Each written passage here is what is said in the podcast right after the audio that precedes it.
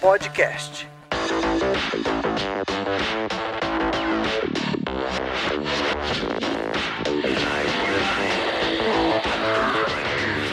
Sejam muito bem-vindos a mais um TOTOS Developers Podcast. Eu sou Ricardo Manzano, especialista em interface em ambientes multiplataforma e serei seu host. E hoje nós vamos falar sobre o POI, a nossa biblioteca de componentes gráficos baseado em Angular. E para falar sobre esse nosso material, trouxemos aqui três convidados. Primeiro, a Nicole Oliveira da Silva. Olá, pessoal, tudo bem? Eu trabalho no POI ali no dia a dia, né, desenvolvendo os componentes, os templates, tudo que vocês veem ali no portal, trabalho no dia a dia com o pessoal. E tô no projeto aí desde 2017. Bacana. Outro participante é Joseph Marques. Fala galera, tudo bem? Meu nome é Joseph Marques, sou o Product Manager e o Product Owner do produto do POI. Estou aí no projeto desde o comecinho lá, 5, 6 anos atrás aí. Complementando o time aqui, David Matos. Olá pessoal, é, meu nome é Davi, trabalho na TOTS, na torre de supermercados, já desde 2018, sou desenvolvedor full stack e trabalho com POI desde 2018 também, né? Desde quando eu cheguei lá, te encarou esse desafio aí e estamos aí até hoje. Bacana. E o nosso garoto de ouro, por pura coincidência ou não, também é do time do POI. Então, cara, manda o um recado aí. Eu tenho certeza que você vai dar muito pitaco nesse nosso podcast. Manda aí agora. Olá, pessoal, tudo bem? Então, primeiro, jabá. Acessem o developers.totus.com, onde nós temos não apenas o podcast, mas também temos os nossos meetups, que são todos online atualmente, os nossos artigos, material sobre POI também. E hoje eu vou tentar me controlar para não falar demais, porque, como o Manzano falou, eu trabalho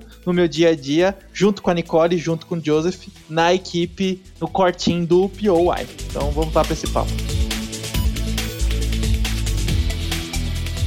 E aqui, então, no nosso primeiro bloco de perguntas, eu vou perguntar aqui: o que é, por que nasceu e do que se alimenta o POI? Bom, o POI nasceu aí uns anos atrás, né? Antigamente chamávamos de THF, e ele veio com uma das propostas do projeto, era com que a TOTS conseguisse ter uma única interface, ter uma identidade visual única aí para todos os produtos, né? Quem conhece um pouquinho da história da TOTS sabe que a empresa, ela vem de aquisições de outras marcas, de outras empresas, e cada empresa tinha um produto diferente, né? O cliente da TOTS, o usuário da TOTS lá, ele tinha um pouco de dificuldade em lidar com essas variações aí de produtos, porque ele saía de um, de um módulozinho CRM, por exemplo, e fazia o login lá, tinha uma interface. Ele saía desse produto e um produto de RP, tinha uma interface. Ia ver pedido do cliente, ele ia para outra interface. Então, uma das ideias era que a TOTS pudesse ter uma forma única de se comunicar com o usuário dela, ter uma interface única. Então, por isso acabou saindo esse projeto que ajudaria nesse modelo. Sem contar que a gente estava partindo do modelo de desktop para aplicações web. Então, nada mais importante do que ter realmente algo dentro de casa que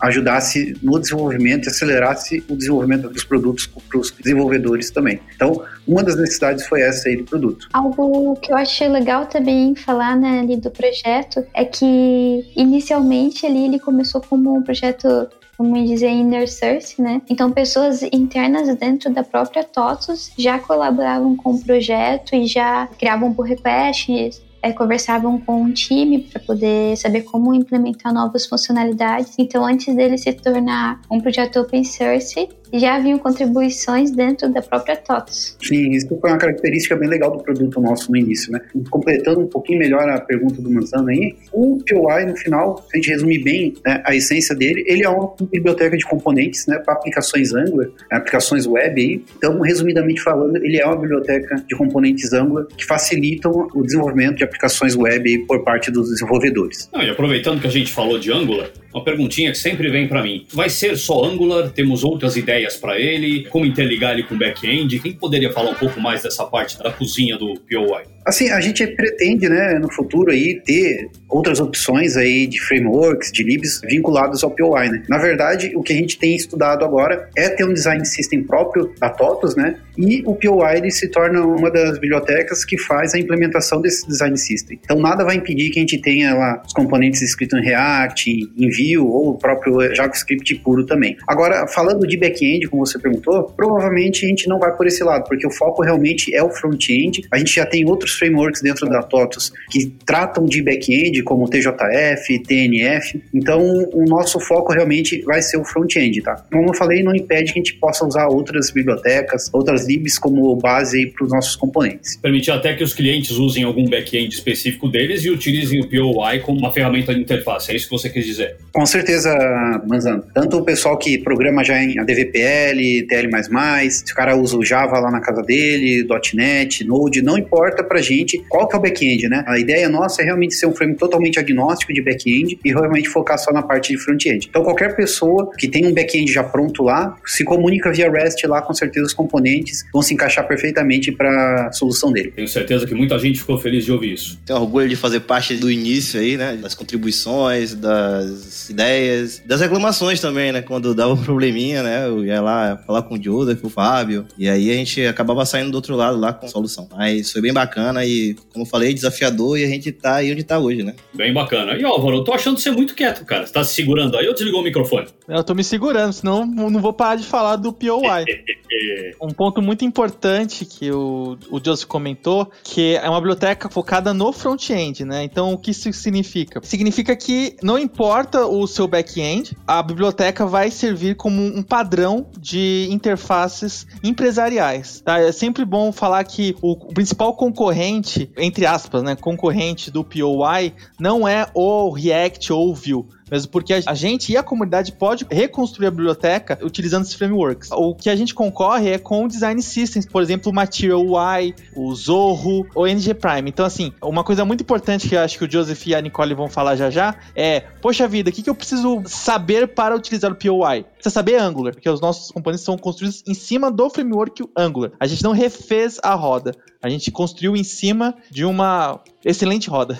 Sim, com certeza. Até pode-se dizer que assim, o foco nosso, além de ser o front-end, é atender soluções corporativas, né? Então, por exemplo, se você vai fazer uma landing page, algo do tipo, eu não recomendaria que você usasse o POI. Usa lá o JavaScript puro, talvez o Vue lá, que seja a melhor solução para você. Agora, se você realmente está falando de soluções corporativas, você vai desenvolver um RP, vai desenvolver um, uma solução onde o teu cliente vai dar uma entrada de um pedido pela web, com certeza o POI é a melhor solução para você, tá bom? E a gente já falou de alguns desafios aqui desse começo, mas eu queria ouvir de vocês o que foi mais desafiador para vocês quando nasceu o POI. Eu acho que um dos maiores desafios ali, né, eu acho que a gente fazer algo sempre pensando desacoplado, eu acho, de das soluções que já existem, assim, né? Então, por exemplo, o nosso projeto ali, ele não é acoplado a alguma solução, né? Então, ele pode ser utilizado em qualquer outro projeto de até pessoas é, externas à empresa.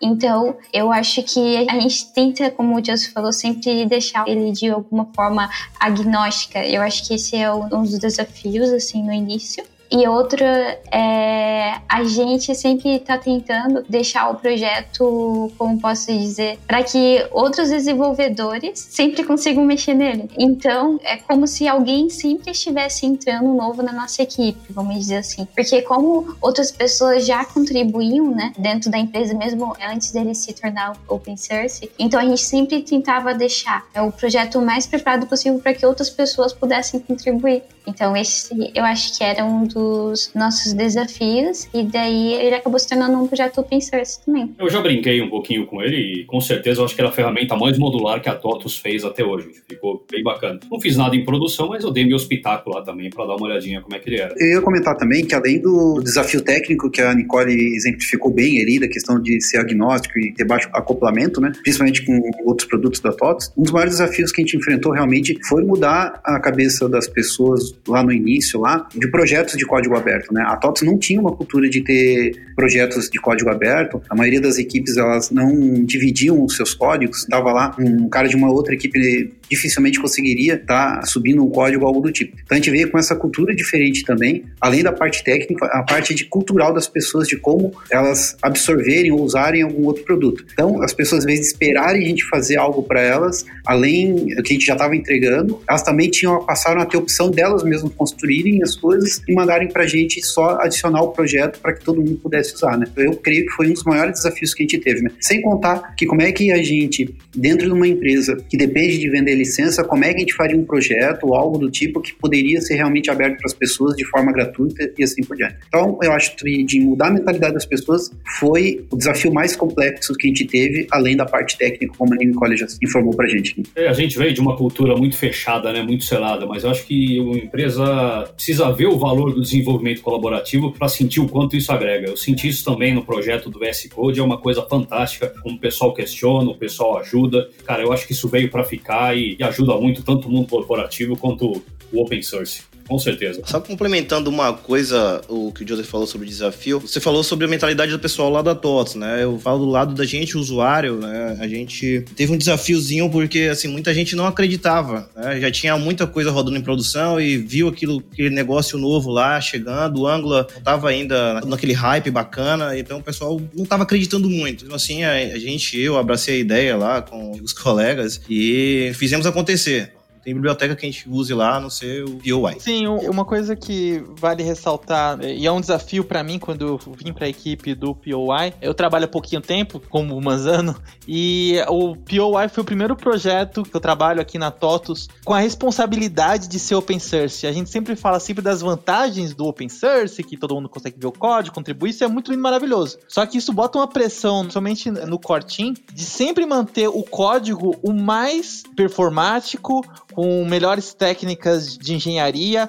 testes, a, o POI é 100% com coverage, mas por tu quê? abriu a cozinha, filho, tu abriu Exatamente, a cozinha. Exatamente, eu abri a cozinha. Então, se eu fizer uma gambiarra ah, para funcionar e entregar logo, vão ver assim que eu subir o fonte, todo mundo. Então, é sempre a responsabilidade de sempre o nosso time faz duas, três reviews muito bem detalhada, discutindo sobre práticas de código. Pô, você devia ter usado um filter aqui, você usou um for, esse tipo de coisa. A gente discute na equipe para entregar o código, não só o produto bem acabado, como o código também bem acabado. Cara, eu vou aproveitar que você já começou o momento pimenta por mim, cara, e eu vou perguntar qual que é o maior desafio aí entre os frames de mercado e por que que o pessoal tem que usar o POI? Você já falou de uma coisa bacana, então vamos começar o momento pimenta e me convença a usar o POI, mesmo ele tendo o Angular aí por trás, no lugar de outros frameworks. Mas, Ano, eu poderia pedir pro Davi responder isso, já que ele é um dos usuários nossos aí. Eu acho que ele poderia falar um pouquinho da experiência dele relacionada a como foi, na parte técnica, usar os nossos componentes, né? Acho que é mais legal ele falar isso antes da gente vender para as pessoas o POI. Afinal, a gente que faz é fácil a gente vender, né? É legal ouvir de alguém que está usando aí. É verdade. E pode mentir, meu. Pode falar bem mentindo aí. Nada. Cara, resumindo em uma palavra, no setor corporativo, produtividade. Não tinha nada que trouxesse pra gente mais produtividade do que trabalhar com... Sim, tinha um ângulo puro e tal, mas a gente já tinha os componentes prontos no UI. Desde o início, só baseado em componentes, tudo já pronto, já encaixado, modularizadozinho. Então, produtividade. Hoje, no mundo corporativo, o que eles querem é produtividade e tempo. A gente não tem tempo para criar coisas novas. Então, a ideia do POI foi fantástica. Só o template que a gente já tinha pronto, já também, a identidade visual, isso aí foi perfeito, encaixou perfeitamente no momento que a, a gente, da torre de supermercados, da TOTS, a gente estava precisando. A gente estava caminhando de um ambiente desktop para um ambiente web. Então, era um mundo totalmente novo. A gente não tinha template, não tinha nada. Então, eu abracei a ideia, né, junto com outros colegas e foi bem aceito. Houve resistência, mas foi bem aceito e,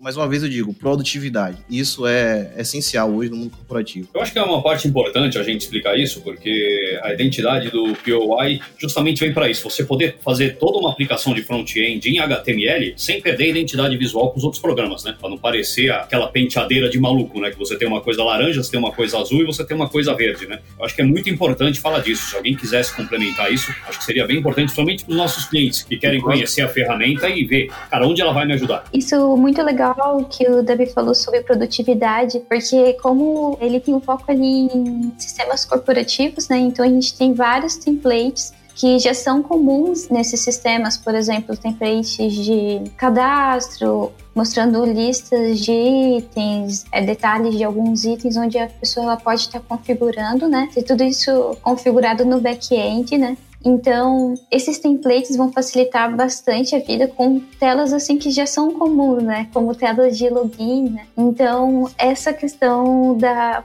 produtividade é realmente um diferencial e ao invés do desenvolvedor ele não precisa estar se preocupando com todo esse molde da tela, todo esse ah, será que é, esse input ele está no tamanho certo, onde ele deve estar, tá, assim, bem se preocupando com esses detalhes que ele pode estar tá investindo esse tempo, né, na própria regra de negócio da aplicação dele. Falando mais um pouco tecnicamente, né, querendo ou não, ah, você vai me dizer, eu tenho já o CSS pronto do meu site, da minha aplicação, mas não adianta, você vai colocar aquele CSS em outro projeto, vai ter algum momento que ele vai dar um problema. Ah, o JavaScript é a mesma coisa, né? O POI já traz isso, já traz isso pronto, a gente não precisa se preocupar com o comportamento do componente. A gente já sabe, é um erro, alguma coisa do tipo, a gente já tem onde tratar, já tem os services, que as mentes lá, trazendo direitinho. Fora as schematics, né? Que, como a Nicole falou, né? Tem uma página de login, entre outros. E aí já facilita bastante. Adicionou o componente, já um abraço. Funcionando, só configurar e usar. É, sem contar que, assim, né? Além de se preocupar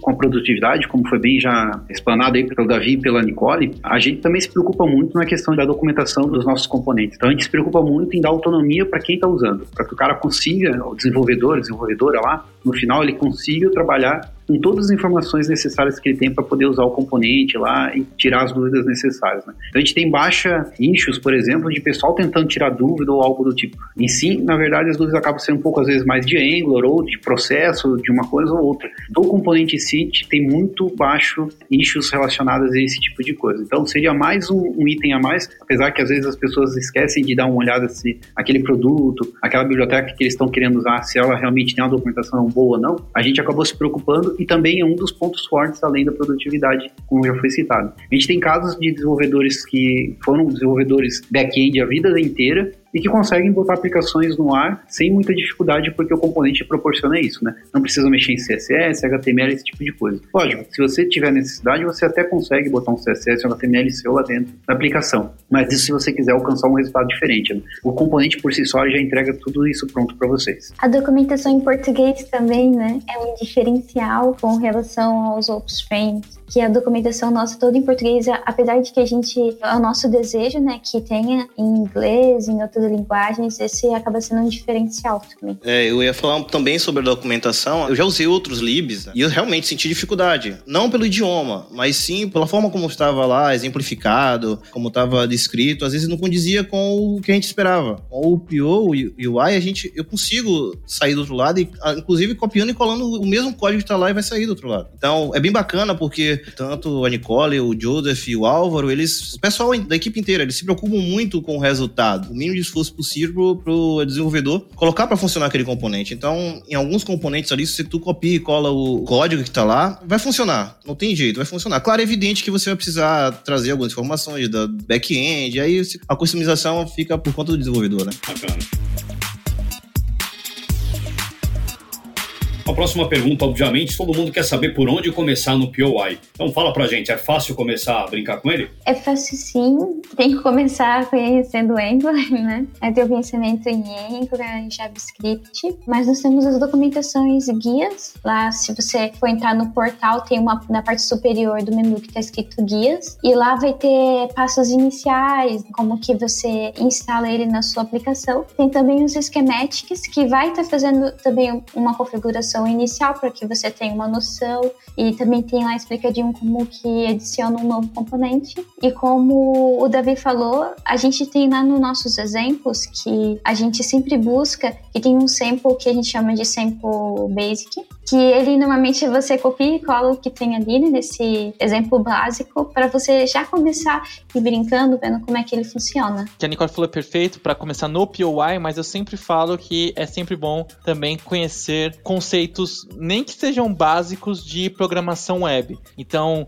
a utilização do POI não exime a pessoa desenvolvedora de estudar sobre JavaScript, HTML, CSS e Angular. Então, o projeto POI ele é totalmente modular, você consegue usar desde um template completo até só o botão. E quem é o responsável pela arquitetura do front-end é o desenvolvedor. Você vai usar o POI para a construção dos seus componentes, para pegar, ah, eu quero pegar um elemento de um botão, quero pegar uma página, quero pegar uma grid. Mas como que você vai arquitetar a sua aplicação Angular, é importante você, como pessoa desenvolvedora, conhecer também. Não é que você precisa conhecer sobre tudo sobre o Angular para começar. Não, o que a Nicole falou é perfeito. Se você entrar agora no site do POI, copiar e colar o código e seguir lá os passo a passo, você já vai ter a sua tela funcionando, mas não significa que a sua aplicação vai estar na melhor prática de desenvolvimento web. Então é sempre importante conhecer do Angular, conhecer de HTML, CSS, JavaScript. É, com POI você vai conseguir correr uma maratona, né? Se você se preocupar, saber o básico ali do Angular, essas coisas que eles comentaram, vai correr uma maratona. Agora, se você souber bem o Angular, conhecer bem os fundamentos de JavaScript, cara, você vai estar preparado junto com o POI para fazer um triatlon tranquilo. Bacana. E quais os canais que vocês recomendam para se manter atualizado sobre o POI? Como o POI ele é uma biblioteca hoje Angular, ele se baseia e a gente procura sempre usar tudo que o Angular traz para a gente já. Se o desenvolvedor tiver acostumado a estar sempre olhando o que está saindo de boas práticas, o que está sendo novidade do Angular, praticamente ele vai estar atualizado, né? Ainda mais porque o POI, toda semana a gente está liberando coisas novas para ele. Então ele pode estar tá sempre checando o nosso changelog, a gente tem as nossas reviews que acontecem a cada 15 dias. Quem é da TOTS tem lá o link para poder participar das nossas reviews. A gente está trabalhando para poder liberar essas reviews, para deixar de forma pública, para que as pessoas consigam entrar dentro da nossa reunião lá e participar com a gente também. A gente está vendo como é que a gente vai fazer isso, e também se é possível, se tem algum problema, né? Ah, já foi esperto, que eu escutei essa pergunta aqui só de ouvir você falar, é ótimo. a gente está se preparando para esse tipo de coisa, né? A gente está vendo como é que a gente pode fazer. Apesar do POI ser um projeto open source, está liberado para qualquer pessoa usar, querendo ou não,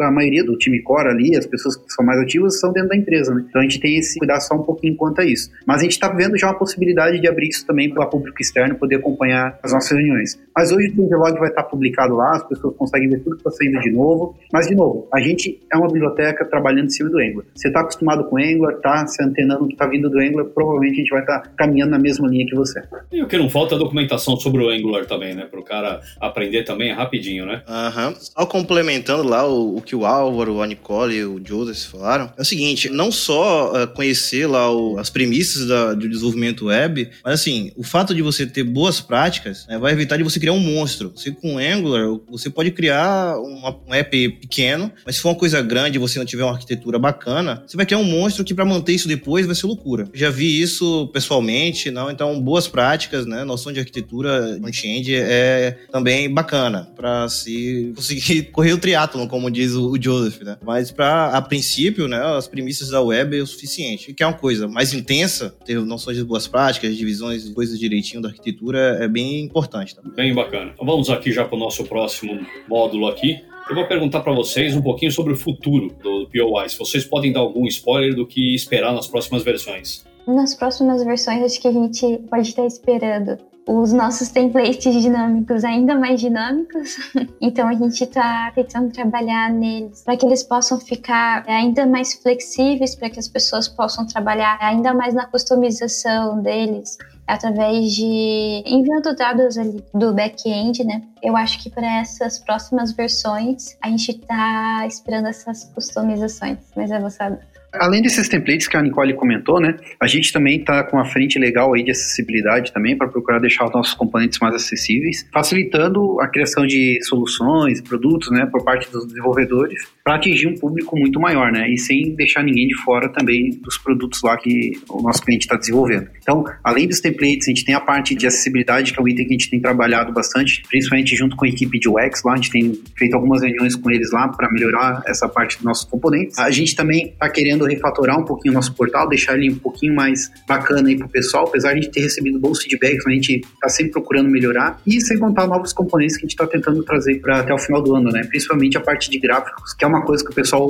pede bastante pra gente, a parte de gráfico, de vídeo. Então, a gente tá finalizando a parte dos templates agora e provavelmente vai partir para essa parte dos componentes dos gráficos, de outros componentes e também trazer mais schematics para acelerar ainda mais a produtividade dos desenvolvedores. O Joseph falou em acessibilidade, né? Já faz um tempinho que eu percebi que tem um íconezinho aqui do lado, né? Que é um botão de acessibilidade em Libras, né? No portal lá do POUI. Acho que já, também já foi um caminho também. É, e lembrando também né, que os componentes são feitos e pensados também juntamente com o pessoal da UX, né? Da UX, desde o início, né? Acho que a gente já teve várias reuniões também com o pessoal da UX para justamente eles terem a noção do, da necessidade do cliente final, né? Com certeza, Davi. Os componentes nossos, normalmente, eles já nascem dentro do time de UX para depois vir para a gente, tá? Quando acontece o contrário, a gente já corre atrás deles lá para entender qual que seria a melhor prática, se a gente está no caminho certo e assim por diante. Eu costumo dizer que, apesar de serem duas equipes separadas, né, mas a gente trabalha em alguns projetos, a gente acaba trabalhando como se fosse uma única equipe só, né. Esse projeto de acessibilidade, na prática, é isso. Os dois times estão trabalhando em paralelo, discutindo muito. A Nicole é uma das pessoas que participa ativamente ali na parte de acessibilidade. O Álvaro agora também tem se interessado bastante, tem participado lá também com a gente. E tudo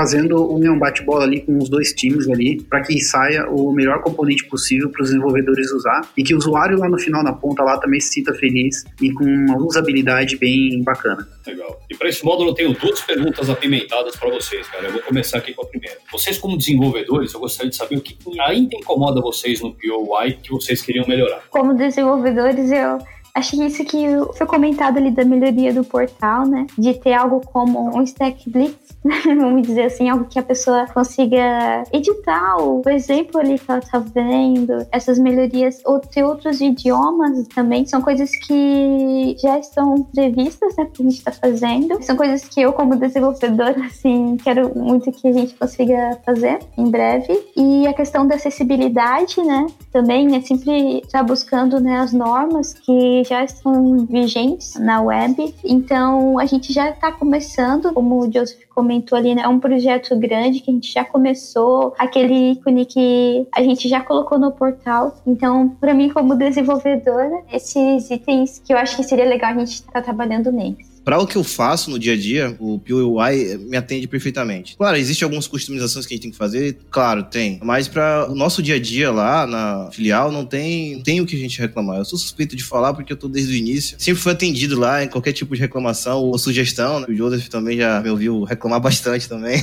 ou pedir ajuda, ou o que seja, né? Mas para o dia a dia, a aplicação corporativa, não há o que reclamar. Como o Joseph falou, né? Se você quer fazer outra coisa que não seja algo voltado a isso, eu acho que o UI não é recomendado, tá? Bacana. E aí vem a minha segunda pergunta apimentada desse módulo, cara. Quando não usar o POI? Ele tá amarrado ao Proteus? Eu preciso usar especificamente o Proteus? Quando que eu não devo me atrever a usar ele? Cara, esse que é o pulo do gato do POI, cara. Você não precisa estar tá vinculado a um produto da TOTUS, você não precisa ter um back-end específico, como comentei lá atrás já, né? Ele é totalmente agnóstico. E tá no GitHub ainda, sob a licença MIT, te dá muito mais liberdade, muito mais poder e ainda te dá a tranquilidade de que, por exemplo, amanhã a TOTS não vai se virar contra você e querer cobrar algum valor por isso, tá bom? Esse é o diferencial do nosso produto dentro da TOTS ou até de qualquer outro mercado nesse sentido, né? Ou seja, use e abuse, não tem um momento para não usar o POI. Sinta-se à vontade, usa da forma que você quiser, tá bom? De novo, não precisa estar vinculado a um produto da TOTS. Lógico que se você for usuário dos produtos da TOTS, a gente vai ficar muito mais feliz, mas sinta-se à vontade, não tem nenhuma preocupação,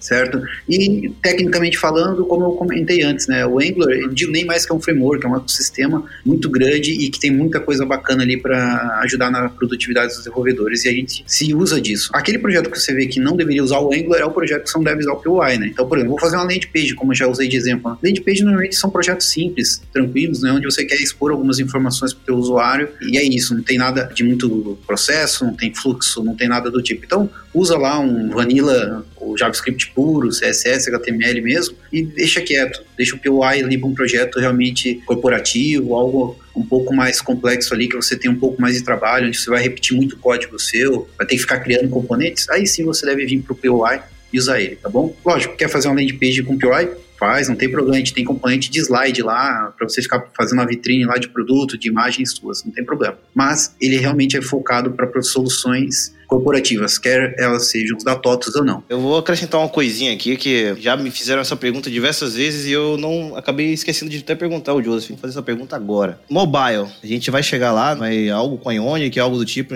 colocar um template lá que seja com PUI. É, agora chamou o pai de coxinha. Cara, te respondendo a pergunta, se você tem aplicações Ionic, a versão a partir da 4 da 5, se eu não estou enganado, a aplicação deixou de ser uma aplicação Ionic, né? Ela passou a ser um projeto lá Angular, lá dentro do, do Ionic lá, onde ele capsula esse projeto e transforma numa numa aplicaçãozinha mobile genérica lá, digamos assim, né? Então, se, como é uma aplicação Angular, você consegue usar os componentes nossos dentro da aplicação sua Ionic lá, você não tem problema algum quanto a isso. Os nossos componentes a gente se preocupa para que eles sejam pelo menos responsivos. Em alguma outra situação a gente tem um modelo adaptativo, mas na sua maioria são componentes responsivos, onde você vai conseguir desenvolver suas aplicações. A gente já tem casos dentro da TOTUS que usam o POI para desenvolver aplicações mobile e a gente tem até lá dentro do nosso GitHub lá uma issue lá onde as pessoas estão publicando seus projetos, onde a gente já viu soluções mobile lá também usando o POI. Então não tem problema algum. Hoje ele não está gerando uma aplicação nativa para você, tá bom? Mas você consegue usar ele sim com o Ionic da vida, tá? A gente tem planos aí para o futuro, a gente estuda ainda coisas para o futuro aí para ter algo mais nativo. A gente está vendo qual é o caminho que a gente vai seguir ainda, mas ainda é cedo para a gente discutir sobre esse assunto. A gente entende que tem bastante coisa para avançar no mundo web ainda, tem bastante coisa para a gente fazer. Né? As expectativas foram criadas, hein? Mobile aí é o futuro. cara, e eu tô achando que o Álvaro tá com dor de garganta, cara. Você tá muito quieto, Álvaro. Vai, manda alguma aí. Eu tô deixando pessoal, porque senão eu não vou parar de falar aqui. Gostaria de destacar, que o Joseph falou, mas destacar no nosso repositório do GitHub a issue que tá até pinada lá, Made with POI, que a gente tem diversos projetos, e aí até para quem usa ou quem quiser usar para o seu projeto empresarial, seu projeto de escola, de faculdade, coloca lá o projeto que a gente vai divulgar tá? Então é bem bacana essa issue do Joseph, até pro nosso portal que a gente está reformulando, pra gente destacar essas aplicações feitas com POI, para ver o poder, né? Às vezes tem coisa que até a gente mesmo do cortinho fala, nossa, dá pra fazer isso? E o pessoal pega e faz com POI, entendeu? Então tá bem surpreendente essa issue aí no GitHub. É, e o crescimento do projeto tá tão legal, cara, que, por exemplo, a gente tinha um Slack ali que a gente se apoiou no Talks Developers lá, né? No Slack do Talks Developers, para ter um canal específico lá. Se eu não tô enganado, foi depois do TDC, PH, o Álvaro participou comigo lá também, que a gente teve um bate-papo com o pessoal lá, o pessoal começou a conversar com a gente, interagir. E se eu não tenho foi nesse evento aí que o pessoal já começou a montar um Telegram lá. Eles mesmos lá, criaram um Telegram lá, que eles daí me chamaram para participar. E eles já estão discutindo, né? De como usar, de o que fazer. E eles já estão trocando experiência. Isso tudo de forma orgânica, né? Inclusive a gente até criou também, né? Uma outra issue lapinada também do Made with POI. Tem uma lá de canais de comunicação que a gente está divulgando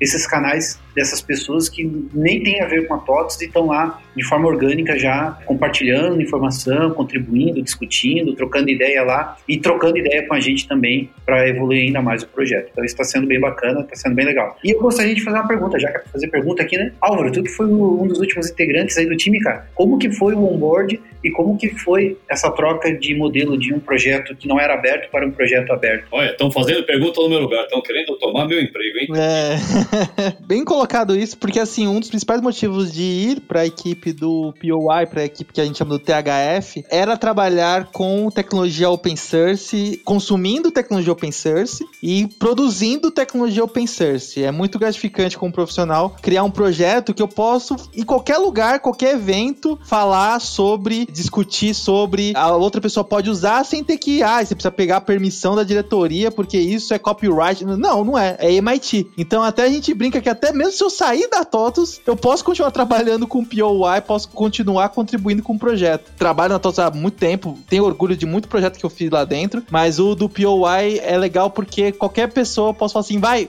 pega e usa. Ah, mas não trabalha na TOS, não tem problema. É MIT, pode usar à vontade. Então isso é uma coisa que me motivou bastante como profissional. Tá respondido, Chesf? Opa, com certeza. A Nicole também, se quiser falar da experiência dela aí, é o primeiro projeto que ela trabalha, né, Nicole? Então, antes da TOTOS, eu trabalhava com pesquisa, né?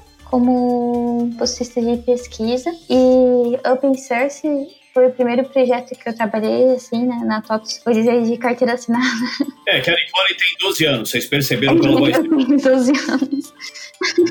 Então, o pessoal é bastante comunicativo, né? É como a gente precisa ter uma comunicação bastante integrada e bem documentada, né? Das coisas que a gente faz, como a gente faz por causa da comunidade, né? Então, isso eu acho muito legal, aquilo que o Álvaro comentou, ter todo o cuidado, assim, né? A forma, não somente aquilo que é exposto para o usuário final, né? Para o cliente, mas as pessoas que consomem, né? Esse trabalho que a gente faz. Eu acho o projeto bastante diferenciado, é muito legal você estar tá trabalhando num lugar open source e eu tenho que cuidar tanto para não gerar coisas para o usuário final, quanto, né, para as pessoas que futuramente, né, podem estar usando. A gente não sabe se alguém que vai estar tá entrando na equipe nova, se é alguém externo que nunca mexeu com o projeto, que vai ser a primeira vez. Então, essa experiência é muito legal. Super bacana.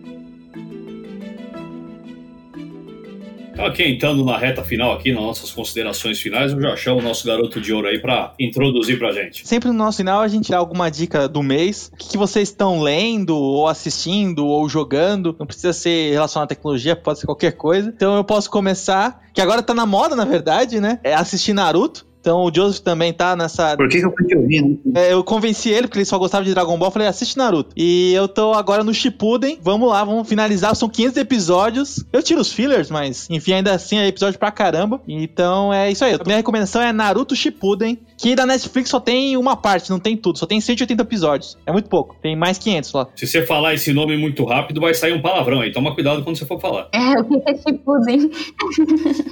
é, que é isso. É mais conhecido que o palavrão esse, esse anime. Bom, eu confesso que eu me assustei. Não, Naruto não, pelo amor de Deus. Sou fãzaço de Dragon Ball desde quando eu nasci, praticamente. A Naruto eu só gosto daquele que vai em cima da comida japonesa lá, que é lá eu gosto, tirando isso. Então, gente, eu sou muito fã de séries de época medievais, época nórdica também. Eu assistia Vikings, The Witcher também. Então, como não tá rolando mais isso, então eu tô praticamente hoje revendo meus episódios de Dragon Ball Super aí, que eu sou fãzaço lendo, eu sou meio suspeito, né? Eu comprei agora um livro do Robert Martin, que é Arquitetura Limpa. Tava só vendo algumas coisas, eu já li o Clean Code dele e aí também já li o da estrutura de dados da Loiane também. Então é meio nerdístico isso aí, né? Mas é o que eu tenho que fazer nas horas vagas também. Cara, a Loiane é nossa sócia aqui no podcast também. Já ah, aqui, tá ah, eu sou fãzaço dela também. Comprei o livro e gostei pra caramba, meu Deus do céu. Minhas horas vagas também eu sou fifeiro, cara. Jogo no Xbox FIFA que esqueço do mundo que eu tô jogando também. Cara, eu vou indicar aqui que eu tenho feito com meus filhos aqui, jogar um qualquer joguinho da franquia Lego, cara, é animal. Quem tem filho pequeno, eu tenho três em casa, eu jogo sozinho, jogo com eles também direto. Então são joguinhos bem bacanas. Você tem piadinha ali para criança, piadinha para gente adulto, tem quebra-cabeça ali que é um pouco mais complexo que você quebra-cabeça para resolver. Daí vem teu filho de 5 anos e diz que você não sabe e fazer. E te coloca no bolso, literalmente, né? e, então fica parecendo um bobão na frente deles. Fica aparecendo, Joseph. é o que eu recomendo aí, cara, ainda mais esse tempo de quarentena aí, se você tem filho pequeno aí, eu acho que é um joguinho legal. Tem, eu acho que para tudo quanto é plataforma, tem para computador, tem para PS4, para Xbox One. Né? Então seria o que eu indicaria aí de passatempo legal aí para vocês, tá bom? E falando de série, tem aquela The Last Dance lá do Michael Jordan na Netflix ali, eu comecei a ver ali, tô bem no iníciozinho ali, mas é um cara aí que, além de ser um puta do jogador, tem uma carreira que é bem bacana ali, fala muito sobre persistência e de correr atrás, né, cara? E não ficar esperando as coisas caírem no teu colo, Então, eu acho que é uma série legal aí para quem busca alguma inspiração pra carreira. Então, né, de mim, da minha dica, eu não tô tão nerd, né, assim, de conhecer séries, joguinhos assim, né? Não é de nerd na cara dura mesmo, Nicole. ah, esses negócios aí é tudo pessoal bem nerd, assim. É, a Nicole gosta do ursinho carinhoso e do meu querido pônei. é, eu gosto muito de assistir desenhos, filme de animação. Eu não tenho como negar. Vocês já sabem, né?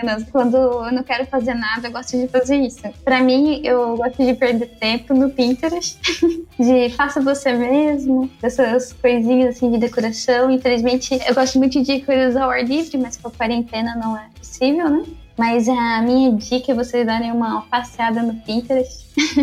se vocês gostarem, que lá tem bastante dicas de ideias e inspirações de coisas diferentes que a gente pode estar fazendo. Bacana. E quem acompanha o podcast tem duas certezas sobre mim. Primeiro é que eu não leio nada, porque eu nunca recomendei um livro e não vou recomendar porque eu odeio ler. E segundo que eu tô aqui na minha briga eterna para tentar uma assinatura vitalícia do Netflix do Amazon Prime, né? Então eu vou fazer aqui uma propaganda de filme de cada um deles. Do Netflix tem um filme que eu assisti recentemente, uma comédia que chama Meu Eterno Talvez, comédiazinha bem leve, bem bacana para dar uma descontraída. E do Amazon Prime o Tales from the Loop. É uma mistura meio de além da imaginação, uma pitadinha leve de ficção científica. Eu achei bem bacana, é aqueles seriadinho para dar nó na cabeça. E aqui então vou pedir aqui cada entrevistado ter um recadinho final aí para se despedir já da galera. Então, Nicole, como você é a menina, obviamente vamos começar por você. Pessoal, muito obrigada, né, por vocês terem ouvido esse podcast. É, fiquem atentos lá ao nosso changelog. Nos vemos nas contribuições, né? a gente quer ver vocês lá, ativo, se comunicando com a gente através do GitHub, que é a nossa ferramenta ali do nosso dia a dia.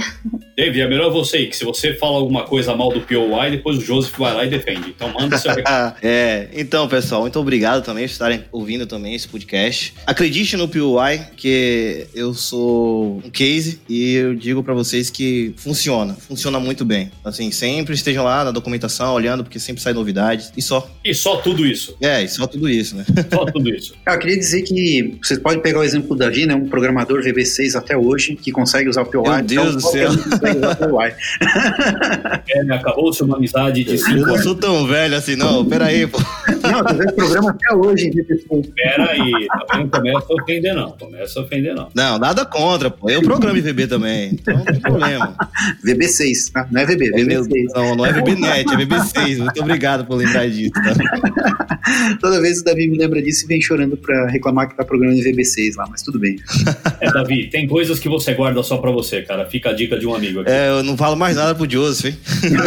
Cadeira, velho. Deus é meu parceiro. Mas na boa, assim, pô, obrigadão por acompanhar a gente aqui. Dá uma olhadinha lá no nosso portal, confere lá o que a gente fez. A gente é desenvolvedor, a gente faz coisas pros desenvolvedores aí, a gente sabe a dor que vocês têm e a gente se preocupa com isso bastante, tá? A qualidade pra gente é uma das principais coisas que a gente traz pra dentro do nosso projeto. Dá uma chancezinha, dá uma olhada lá, faz um Hello World lá pro nosso projeto. Se tiver uma coisa pra pedir lá, pra reclamar, usa as issues lá no GitHub. A gente vai estar sempre de olho lá, sempre por dentro, pra tentar atender vocês da melhor forma possível. Participa dos canais lá também que a gente está indicando. Você vai ter um fácil acesso ao time core aí do nosso projeto. Vai ser fácil de bater papo aí com o Álvaro, comigo, com a Nicole e com qualquer outra pessoa do time lá também. Davi, eu acho que participa dos canais lá também. Então vai ser fácil de você encontrar a gente, tá bom? Eu também esqueci de falar um negocinho que deveria ter dito antes, né? O POI, ele é feito de desenvolvedor para desenvolvedor. Então, eu acho que fica muito mais simples a gente, o lado de cá, o desenvolvedor que tá utilizando, acoplar ele no nosso projeto, no nosso dia a dia. E o cara que tá fazendo do outro lado lá, o pessoal, a Nicole, o Joseph, o Álvaro e a equipe inteira, eles são desenvolvedores, então eles estão pensando na gente do lado de cá. Então, pode ter certeza que o produto é bacana, que é uma coisa que vai revolucionar muita coisa ainda, hein? Que muito desenvolvedor não sabe a diferença de você fazer um programa para um programador e de fazer um programa para um usuário final. Realmente, eu também estou acostumado a desenvolver para programadores, porque eu sou uma das pessoas que cuida da linguagem ADVPL e a gente tem que ter um approach diferente, porque o meu público é diferente. Então, bem lembrado isso aí, Davi. Então, Álvaro, quer mandar o jabazinho final aí para nós? Então é isso, gente. Obrigado por ouvirem esse nosso podcast. Acessem o developers.totos.com, onde temos o nosso podcast, o nosso meetup e os nossos artigos. E vagas, sempre temos vagas. Venha ser um Totem. Mais uma vez eu queria agradecer aí os nossos entrevistados, queria agradecer também a paciência, o tempo de vocês que estão ouvindo a gente. E a gente se vê, obviamente, no próximo Totos Developers Podcast.